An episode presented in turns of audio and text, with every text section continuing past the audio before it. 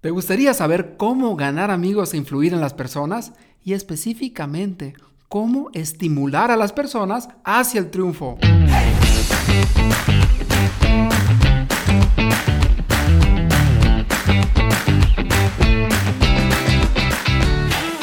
Si deseas transmitir tus ideas con más confianza en ti mismo, persuasión e influencia, esto es para ti. La palabra es como una llave.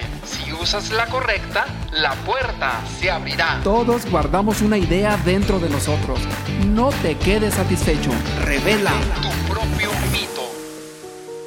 Hace ya muchos años atrás, en la ciudad de Nápoles, nació un niño en una familia muy pobre.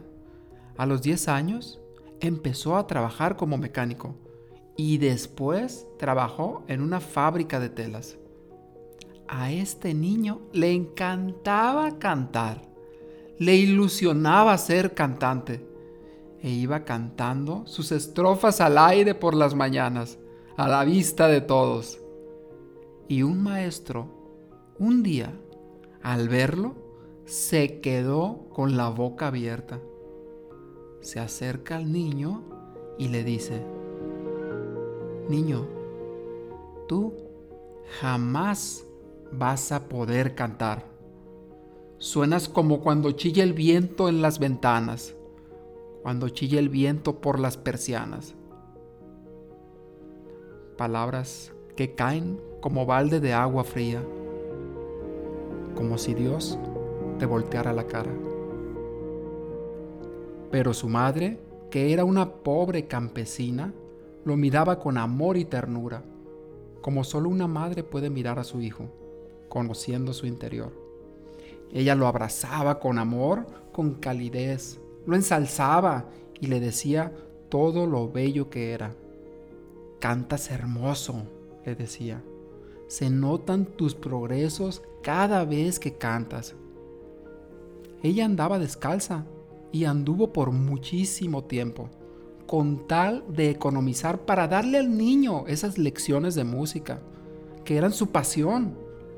Estas palabras de aliento, los elogios que le hizo al niño, cada progreso que hacía y ella se lo hacía ver, lo motivaba. Y esto le cambió la vida para siempre.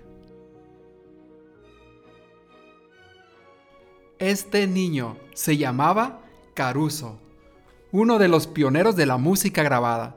Con su estilo único, Enrico Caruso fijó un estándar, influyendo en prácticamente todos los tenores de los repertorios italianos y franceses. Su carrera, una gran carrera, de 863 apariciones en el Metropolitan Opera de Nueva York. Fue una de las primeras influencias musicales de Luciano Pavarotti, pero más que eso, la prensa inglesa dijo que Plácido Domingo lideraba como el tenor más importante. Y Plácido Domingo contestó, no sé en qué se basaron. Fue una gran sorpresa para mí. Para mí Caruso siempre ha sido lo máximo. En pocas palabras, Caruso tuvo un gran éxito en ventas y su voz extraordinaria fue aclamada por su belleza, su riqueza de tono y por su técnica. Se convirtió así en el cantante de ópera más famoso del siglo XX. Mucha gente piensa que el decir elogios es decirle cosas bonitas a la otra persona, pero no es así es nada más hacerle saber que te has dado cuenta de una característica especial que tiene esa persona. Algo sincero, honesto. Si te diste cuenta, el elogio le ayudó a Caruso en tres cosas, esencialmente. Punto número uno, que pensó y aprendió de una forma diferente de él mismo. El punto número dos, que le dio mucha confianza en sí mismo, como le puede dar a tus hijos, y lo motivó a seguir adelante, a continuar con esa carrera que él quería tener, a ser cantante, hasta convertirse en ese cantante más famoso del siglo XX. Y el tercer punto es que todos los esfuerzos que se alabaron tuvieron resultados y desarrolló esas aptitudes naturales que tenía Caruso, el que ese maestro nunca pudo ver. A todas las personas nos encanta el elogio. ¿A ti a poco no te encanta el elogio? A mí me encanta. Y como decía Del Carnegie, esto nos puede ayudar a ganar amigos e influir en las personas. Y claro, estamos hablando de un elogio sincero, honesto y que reconozcas, que reconozcas algo valioso de la otra persona. El usar el elogio en vez de la crítica es un concepto básico del psicólogo Skinner, un psicólogo muy conocido. Y fíjate que él experimentó con animales y con seres humanos y él descubrió que si minimizabas las críticas y destacabas el elogio, o sea que si reconocías las cosas valiosas de la otra persona y no te fijabas tanto en eso que estaba mal, supuestamente mal, se reforzaba lo bueno en las personas. El usar el elogio reforzaba la actitud positiva de las personas. ¿Qué tanto elogias tú a tus hijos? ¿Qué tanto elogias tú a tus amigos cuando reconoces una característica especial? O simple y sencillamente cuando vas a un restaurante y la comida está muy buena, ¿qué tanto lo haces tú y le dices al chef?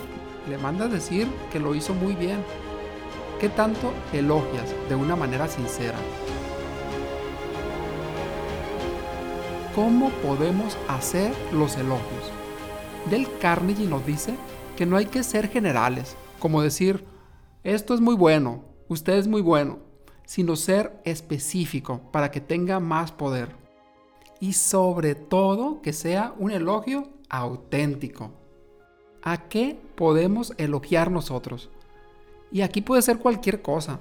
Y puede ser por la puntualidad, puede ser por ser un buen amigo, un buen compañero, puede ser inclusive, si te gusta y eres honesto, la forma en que viste la otra persona. Cuando te sirven una comida, si está sabrosa, díselo a la persona. Es elogiar de una forma sincera. ¿A qué puedes elogiar ahora?